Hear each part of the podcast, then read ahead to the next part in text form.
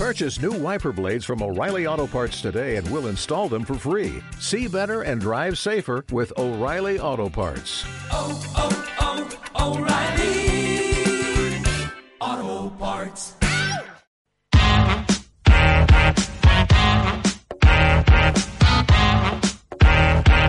Tenemos este capítulo.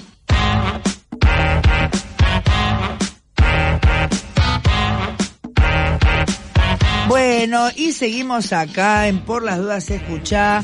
Y vamos a hablar con alguien que, bueno, conocemos a través de los medios, de sus acciones, de su toma de decisiones, ¿no? Que es, por ejemplo, defender, digamos, a ciertas personas en determinadas circunstancias con las cuales obviamente empatizamos y la vimos tomar parte y partido y la verdad que para nosotros es un lujo, como dijo Pirincho, que estés del lado de los buenos y entonces vamos a recibir con un fuerte aplauso a la doctora Graciana Peñafón. Hola Graciana. Hola, no será medio mucho. Escúchame, ¿cuándo te presentaron así a vos? Nunca. Bueno, o sea que cuando querés, Graciana, nosotros vamos a cualquier lugar que tengas que ir a dar cualquier noticia y nosotros te hacemos esta entrada que es como otra Claro, cosa. voy, voy con hinchada propia, el sueño de cualquier persona. Obvio, y pero ¿sabés qué pasa? Nosotros nos adaptamos a los tiempos. eh, entonces, ¿qué es? No es gente. Son parlantes que suenan, ¿entendés? Y bueno, porque viste que ahora tiene que tener el distanciamiento social y bueno, Claro. Todo es. que corresponde para seguir vivo. para seguir vivos. Yo creo que habría que hacer, ¿no? Una, una publicidad que estuvo buena esa de, de España, ¿no? Que el tipo dice, sí, la verdad que po- podrían mo- morirse 20 mil, entonces, y, y después entonces le ponen que esos 20 mil, ¿quiénes serían, no? Sus hijos, sus hermanos, creo que hoy por ahí tendríamos que hacer eh, una publicidad que diga así, ¿no? Eh, yo podría haber muerto tal día en tal lugar y, y bueno, gracias a haber cuarentenado no, no, no nos sucedió, ¿no? Mirá, yo soy grupo de riesgo y pienso eso todos los días de mi vida. Qué suerte que me- estamos en este país, nena, por favor. Cuando no puedo salir eh, y voy a putear, me acuerdo que estoy viva. Totalmente, totalmente, sí. Aparte viva y en las circunstancias, ¿no? Que más allá de todo lo que lo que ya sabemos que nos dejaron esta vez sí, ¿no? ¿Cómo cómo logra la derecha, ¿no? Que todo lo que ellos dijeron era lo que son ellos, ¿no? O sea, la pesada herencia, ¿no? Cada vez que que pasaba algo Pero en psicología existe, digo, el mecanismo de proyección es algo que ya a finales del siglo XIX estudiaba Freud. claro. Es decir, es encontrar en el otro lo que uno abomina en uno mismo. Totalmente. Porque que yo creo que, que, que en el fondo ellos no lo abominan. Ellos creo que en el fondo sienten pudor de lo que son, ¿eh? Claro, a ver, Sí, eso te, eso, eso te quería decir, ¿no? Justamente vos que, que sos abogada y que justamente hoy por hoy hasta estás, eh, digamos, eh, justamente en la Cámara de Legisladores, que es donde salen las leyes, que son las que conforman ese sistema. Y cómo realmente, ¿no? El patrón hacía la ley no para no infringirla, sino para poder perseguir al otro, ¿no es cierto? Exactamente, exactamente. Este, yo siempre digo que a mí me me llama mucho la atención una vieja en, en la en el viejo Código Penal. El intento de suicidio era un delito. Claro. Decía- Yo decía, bueno, menos mal que no le pusieron pena de muerte. Pero aparte te das cuenta, Esa cosa de necesitar controlar la vida del otro. claro. No vaya a ser que la libertad del otro afecte tu, tu posición. Es una cosa... A mí igual me parece muy llamativa, tengo que ser honesta, no, no es que no me... No, a mí me, me, me impresiona y me impresiona en cosas como las que vemos en esta época, como se ponen a investigar Vicentín en la comisión. Uy, se Es te como va. algo muy incompleto, muy incompleto. Este, muy, muy parcial, muy, muy desprolijo. Esa sería la palabra. Es desprolijo y solo defiende algunos intereses y eso es muy malo para la política. Vos, eh, sí, sí, sí, se escucha. Lo que pasa que cuando vos haces silencio parece como que como que estuvieras hablando, pero más bajo y atrás, pero no. Eh, bueno, justamente hablando de más bajo y atrás y de que se te escuche, ¿no? También todo esto que surge de, de la cuestión de las escuchas y, y cómo está claro, ¿no? Que, que hay un sistema que permanentemente está eh, controlando y, y cortando, ¿no? Este, cómo, cómo estamos siendo censurados e intervenidos, por ejemplo, en este tema de las comunicaciones, ¿viste? Nosotros acá en la radio, cuando tenemos gente así importante, es muy probable que se termine cortando la comunicación. No sé, a mí me impresiona, ¿sabes qué me impresiona mucho de, las escuchas? La locura un poco perversa de un gobierno que, que escuchaba no solo a los... Digo, porque gobiernos que incumplen la ley y escuchan a los opositores, ha habido antes. Es un papelón, está mal, es delito.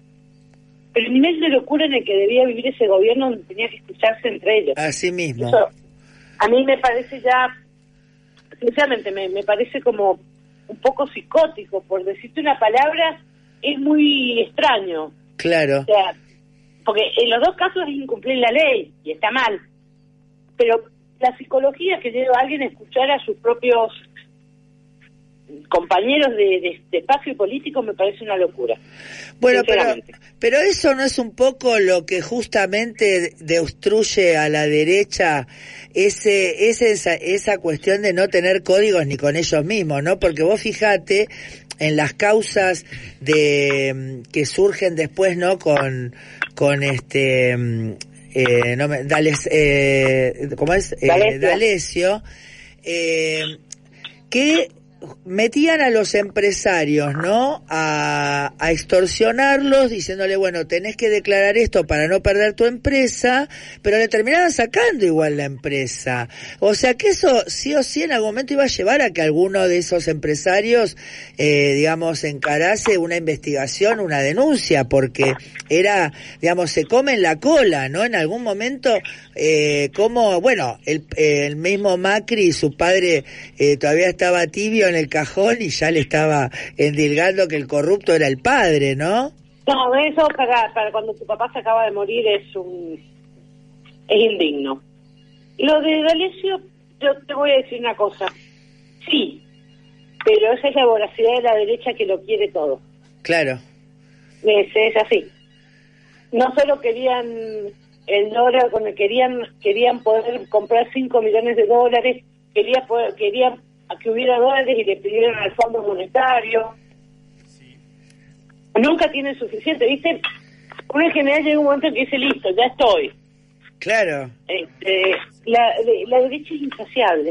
Bueno, por eso, perdóname, yo le digo a mis compañeros, ¿no? Y a mis compañeras que trabajamos en, en la salud pública, ¿no? Y donde hay mucha meritocracia entre los, entre los colegas y la gente con la que trabajamos en el equipo de salud, la verdad. Entonces siempre está esa cosa de resignar, y vos decís, pero la derecha, si vos resignás, no va a frenarse y va a decir, bueno, listo, mira, no le molestó que no le, no le aumentemos el sueldo, suponete, ¿no? Este, pero cuando no, No, te moleste eso, te- bajar. claro, claro, te van a, te van a empezar a bajar. Y si no decís nada, te van a sacar las vacaciones. Y si no decís nada, te van a Y nada, sacar. te vas a quedar sin aguinaldo. Exacto. Y la asignación fa- es- son insaciables, son insaciables. Son, yo creo que es la única explicación posible para una conducta que no tiene otra explicación. ¿Cómo puede ser que no? Lo vemos ahora, cuando ven sí.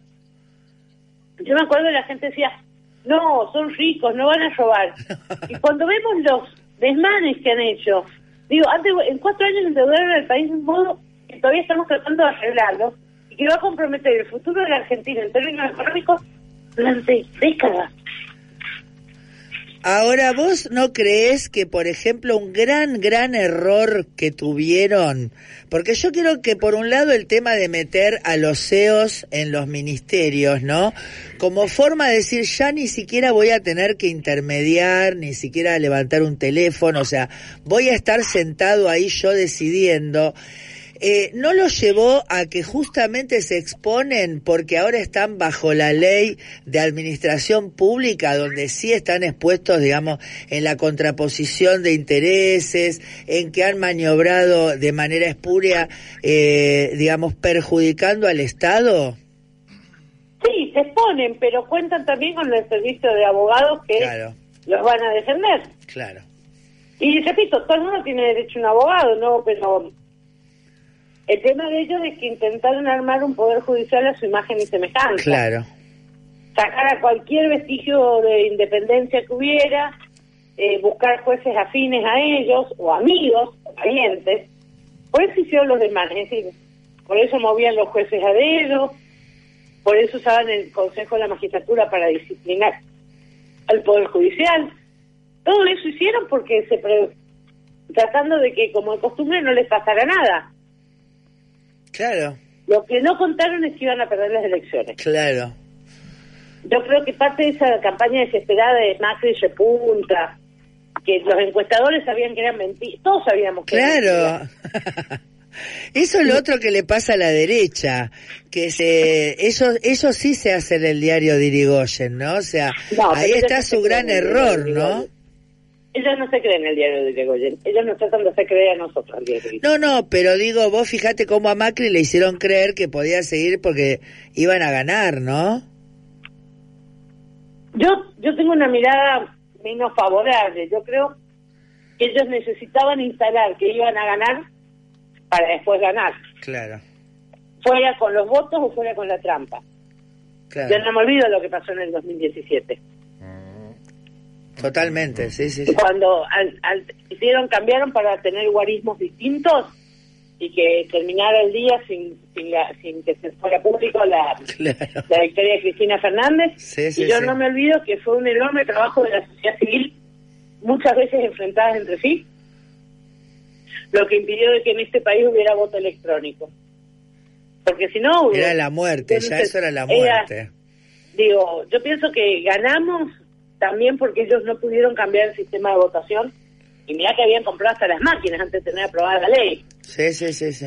Este, creo que ganamos porque pese a todo el apoyo mediático que tuvieron, hay un punto donde ya no puedes combatir la realidad, ¿entendés? Eh, yo, yo me acuerdo los, me acuerdo los, los periodistas de algunos medios eh, que no hablaban de la inflación, que parecía, no sé, como Malvinas y el estamos ganando. Sí, sí, sí, exacto, Y exacto. de- yo, yo, uno a veces, a vos, no te, a vos te ha pasado, a mí también me pasa que, ¿será que yo estoy tan negativa que no veo que la gente está bien? Porque no está tan mal, pero no. Si yo dudo que, que me, imagino a la gente normal, que da esa falsa sensación, digo, ese, es eso, no damos discursos, pero bailamos. Y la debacle final de, de, de, de ellos en la derrota, no po- digo, había gente que no podía hablar. ¿eh? En política se gana y se pierde, siempre es feo perder, pero no podían hablar. Sí, sí, sí, sí. Este, yo me acuerdo cómo eh, en las pasos demoraron el cómputo y tuvimos que salir a exigir desde, yo aparte lo sé porque yo soy una de las apoyadas del frente de todo, Claro. y tuvimos que salir a exigir que dieran los números. No podían dar los números que indicaban eh, la derrota que habían tenido en las pasos. No los querían dar. Teníamos la gente en el correo, estábamos conectados nosotros al sistema de cómputo de datos como partido político Sí. y no no nos daban los números. Y tuvimos que salir a hacer un escándalo periodístico para que los dieran y asumieran que es la derrota. Es así, pero eso es, eso, eso es la derecha también, ¿eh? Eso, esas son las cosas que hacen. Claro, claro, o sea, no son democráticos para nada. Nunca lo han sido, ¿no? Hoy, hoy son democráticos a la fuerza, porque ya las dictaduras perdieron el consenso social.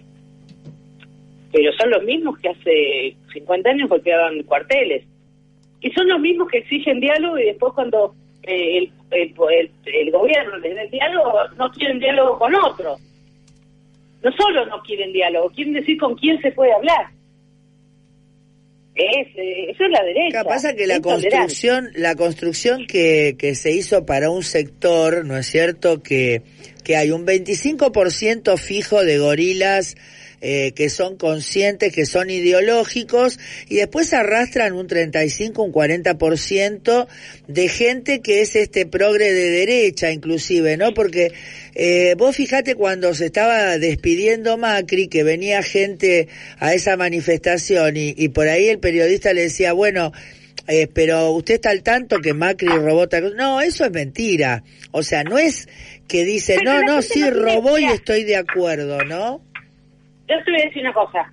Hay una cosa que los argentinos tenemos que aprender. Los periodistas no pueden, hasta que no haya una sentencia firme, Claro. los periodistas no pueden ejercer de jueces ni pedir que los ciudadanos ejerzan de jueces. Porque te voy a decir algo, tiene más razón el de derecha que dice, no me consta o no hay una sentencia, que el periodista que dice que usted sabe que robó. Tenemos que aprender ese límite, porque si no permitimos los discursos de odio. Este, Claro. Entonces hay que, eso no, el punto no es lo que está investigando o debe investigar la justicia. El punto es, ¿usted se da cuenta que tiene menos dinero? No que robó el otro. ¿Quiénes somos para decir que alguien es culpable? Yo no puedo, yo no soy juez. Este, ellos les gustaba, a ellos, a, a la derecha les gusta decir que somos culpables sin jueces. Nosotros no. Por eso uno tiene que preguntarle a la gente sobre lo que la gente puede conocer. Claro. Porque si no, no se trata de conocimiento, se trata de una encuesta de opiniones. Claro, Es pero que que, "Che, Brad aparte, Pitt me mira, me a sesgada, ¿no? Ojalá, diría yo. claro, pero además Pero cegada, Ese es mi porque, deseo, no es la verdad. claro, claro. Lo que pasa que le, le falta a todas esas, esas cuestiones siempre le falta la pata de la verdad, ¿no es cierto? O sea, lo que se oculta, eh, por ejemplo, cuando vamos a dar un ejemplo que nada que ver, pero bueno, el tema del fútbol para todo, ¿no? Que la gente dice, me llegaron a decir uno, no, pero daba pérdida. ¿vos crees que si un negocio da pérdida se van a estar peleando cuatro empresas multinacionales por transmitir el fútbol? O sea, ¿cómo se va construyendo? O bueno, yo le decía, el, eh, el acuerdo con Irán nunca se firmó. Nunca firmó Irán el acuerdo. O sea, Claro, por más que se haya votado, o sea, que nunca se concretó el delito. Ah, pero esas son las cosas que hay que discutirles el sentido, hay que hacerlo. Claro. Es una tarea. Es una tarea que hay que hacer, es una tarea militante y hay que hacerla todo el tiempo. Vos la haces cuando haces este programa. Yo la hago cuando escribo, hay que hacerla. Seguro. Aparte hay que entretenerse, porque está, eso es lo que te- también te quería preguntar, ¿no? Eh, yo, por ejemplo, milité mucho en la, eh, obviamente cuando vino la democracia y la verdad que muy, eh, cuando fue la, la obediencia de vida al punto final, la verdad que ahí me, me desilusioné mucho. Yo militaba en el centro de estudiantes de mi facultad. Eh, y realmente cuando apareció Néstor, eh, que inclusive él, eh, yo siempre digo, ¿no? Me hice kirchnerista el día que él ganó, que se bajó el turco y fue a dos voces y dijo lo que iba a hacer y yo dije, ah, bueno, yo soy kirchnerista, ¿viste? Y la verdad que nunca, nunca me, me falló ni él ni Cristina. Y te quería preguntar un poco eso también, ¿no? ¿Qué pasó en vos que, que bueno, que tenés igual un recorrido ideológico previo, ¿no? Pero ¿cómo fue para No, vos sumarte? Yo no lo voté a Néstor. Ahí va. Yo voté, yo voté a Rodríguez A. Claro, Porque mira. era cuyano, porque era un peronista que conocía. Yo siempre voto peronismo. Yo vengo de una Claro. familia peronista. y Sí, sí, sí. Y voté al peronista que conocía, este señor del sur no lo conocía. La conocía Cristina porque la había, había estado con nosotros en la facultad, también en el Centro de Estudiantes de Derecho de Córdoba, hablando de bienes continentales.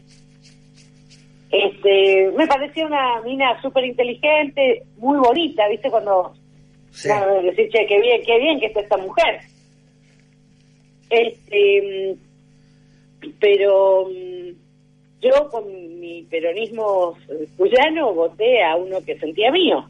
Claro. Este, a mí me emocionó, de todos modos, a mí siempre me emocionan los cambios, lo- el, el día de la asunción de los presidentes. Me parece una, una fecha muy importante. La celebro, tal vez porque en mi familia se sufrió mucho la dictadura, entonces le damos a, a ese a las elecciones y al, y al cambio de mando un- una significancia importante. Yo eh, desafortunadamente tuve que cambiar el domicilio a Capital, porque bueno, eso me complicaba mucho con la actividad política viajar en época del día de la elección. Este, pero en mi casa la tradición es que se junta toda la familia frente al televisor. vamos todos a votar temprano, este, es un ritual. Claro. Y ver los cambios de, de mando también. Yo me acuerdo del discurso de Néstor que me conmovió. En un momento que yo estaba emocionada, veníamos de, le habíamos pasado muy mal en el 2001, este, me emocionó lo que dijo Néstor. Es que voy a decir, bueno, es que me emocionó mucho que saliera a la calle y, se golpeara Sí. de con la cámara un fotógrafo, esa cosa torpe que te, que te cae simpático de, de porque te cae simpático. Y si vos me preguntás cuándo me hice kirchnerista, cuando bajó, hizo, hizo bajar el cuadro. Sí, ¿no? Para mí, digo, si hay frases, de las muchas frases que tiene el kirchnerismo, este, siempre aquello de bajar un cuadro, formarse miles, yo me siento reinterpelada por esa frase.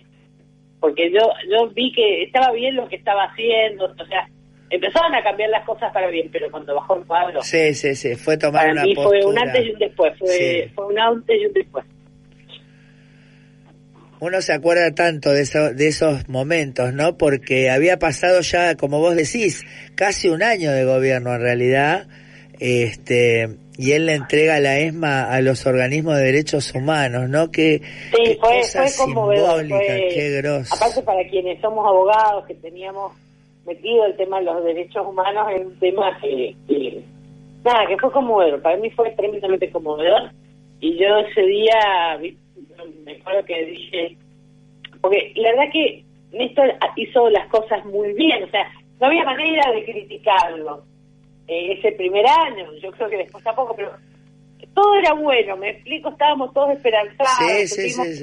que había un gobierno y vino y hizo este acto y fue una cosa, a mí para mí fue, a mí me, me, me, me impactó, como pocas cosas me han impactado en, en, en la vida, la verdad es que me impactó. Y, y nada, me, me creo que ese día me hice, hasta entonces era peronista, apoyaba como los peronistas apoyamos a los gobiernos peronistas Claro. pero ese día creo que me hice más militante de lo que ya era. Qué bueno, qué Me enamoró, me enamoró, me enamoró. Sí, me, sí. me- me conmovió. Sí, Era un tributo para mi historia, para la historia de mis viejos, para la historia de la Argentina. Y después todo fue maravilloso y, de- y aparte había una cosa que uno se fue dando cuenta con el tiempo, que uno ideológicamente siente que hay sectores enfrentados de interés. Y uno veía que el gobierno tenía los mismos enfrentamientos que uno tenía. claro. Es decir, que eh, yo, yo me acordaba de, de cosas que a uno le habían pasado y veía que el gobierno tenía los mismos problemas con la misma gente. Ah, fue, fueron la verdad que Bueno, ahí estuvo la 125, ¿no? Porque, por ejemplo, eh, a los que veíamos, eh, realmente veíamos TN y veíamos y leíamos Clarín, etcétera, porque tenía esa, ¿no? O sea, ahí está también, ¿no? La cuestión del, del asesino que, que te da la mano, ¿no? La vez pasada nos acordábamos que María Elena Walsh se había tenido que ir y en el año 81 Clarín saca una nota a ella desde el exilio y más de uno habremos dicho, che, qué pelotas Clarín, ¿no? Sacando a María Elena Walsh. Este, entonces digo, nosotros cuando fue tomar partido contra la sociedad rural y ellos a favor, para aquellos que teníamos eh, una idea, una, noción ideológica de lo que significa la sociedad rural, fue lo que nos llevó a, a revisar, ¿no? Quién decía qué cosa y qué se ocultaba y ahí ocultaba y ahí creo que ahí se abrió esa esa grieta, este, que bueno, que en realidad venía de antes, pero no, yo por lo menos tengo claro que ahí me hice consciente, ¿no? De, de esa grieta de la a mí me pasa esto, yo soy de una provincia que no es ojera, al revés, una provincia donde la tierra solo sirve para extraer metal con los costos que eso implica. Eh, podemos producir algo de vino, yo soy de San Juan. Claro, Entonces, tenía muy claro el concepto de solidaridad eh, federal. Es decir, que el federalismo no implica que, que, que todos eh, compartimos las pérdidas y solo los que tienen ganancias se las quedan. Entonces, para mí las retenciones eran tan lógicas en el marco del federalismo fiscal que yo no podía entender y me, no, me, me costó entender el porqué de la resistencia. Este, y después cuando lo entendés decís que, claro, es que Digo, lo volvimos a ver ahora con Vicentín. Claro. Y cómo sectores eh, piensan al Estado como un socio para las pérdidas y nunca como un socio para las ganancias también. Claro, sí, sí, que son los planeros más gruesos que hay, ¿no? En realidad. Que son los verdaderos planeros porque aparte hacen esto hace 150 años. Son los que quieren expropiar el Estado, en realidad. Claro. Lástima que el único que puede expropiar es el propio Estado. Pero bueno, es Bueno, la verdad que te agradezco muchísimo y seguiré hablando con vos y bueno, ya ya podremos este por ahí estar juntas en algún lugar. Acá un amigo te quiere decir algo, Federico. ¿Qué tal, Graciana? Muy buenas noches. Federico Torrilla te habla. Mm, Hola, Federico. te- Estaba escuchando que vos te enamoraste de Néstor cuando bajó los cuadros. Sí.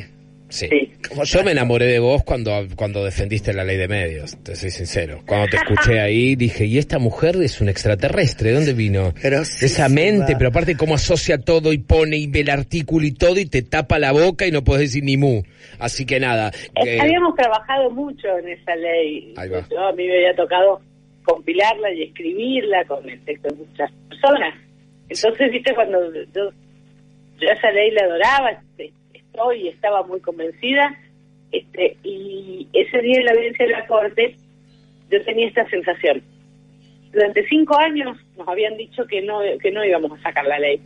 La sacamos de diputados, la sacamos de senadores, sorteamos todas las cautelares, solo quedaba esta.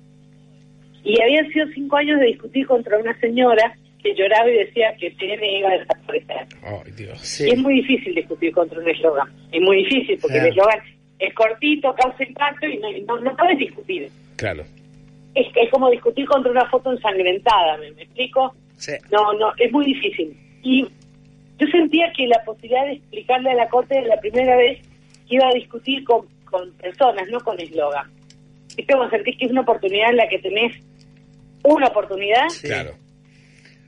en Era una esa. ley que yo conocía, que habíamos trabajado, que habíamos discutido un año por todo el país, o sea, no es que Claro. tuve que estudiarla, la habíamos discutido año, la habíamos explicado, me, me- había dado todas las charlas que me pidieron, sabíamos de esa ley, sabíamos por qué estaba hecha, conocíamos su fundamento y teníamos una oportunidad para explicar esa ley a personas reales, no discutiendo contra un eslogan.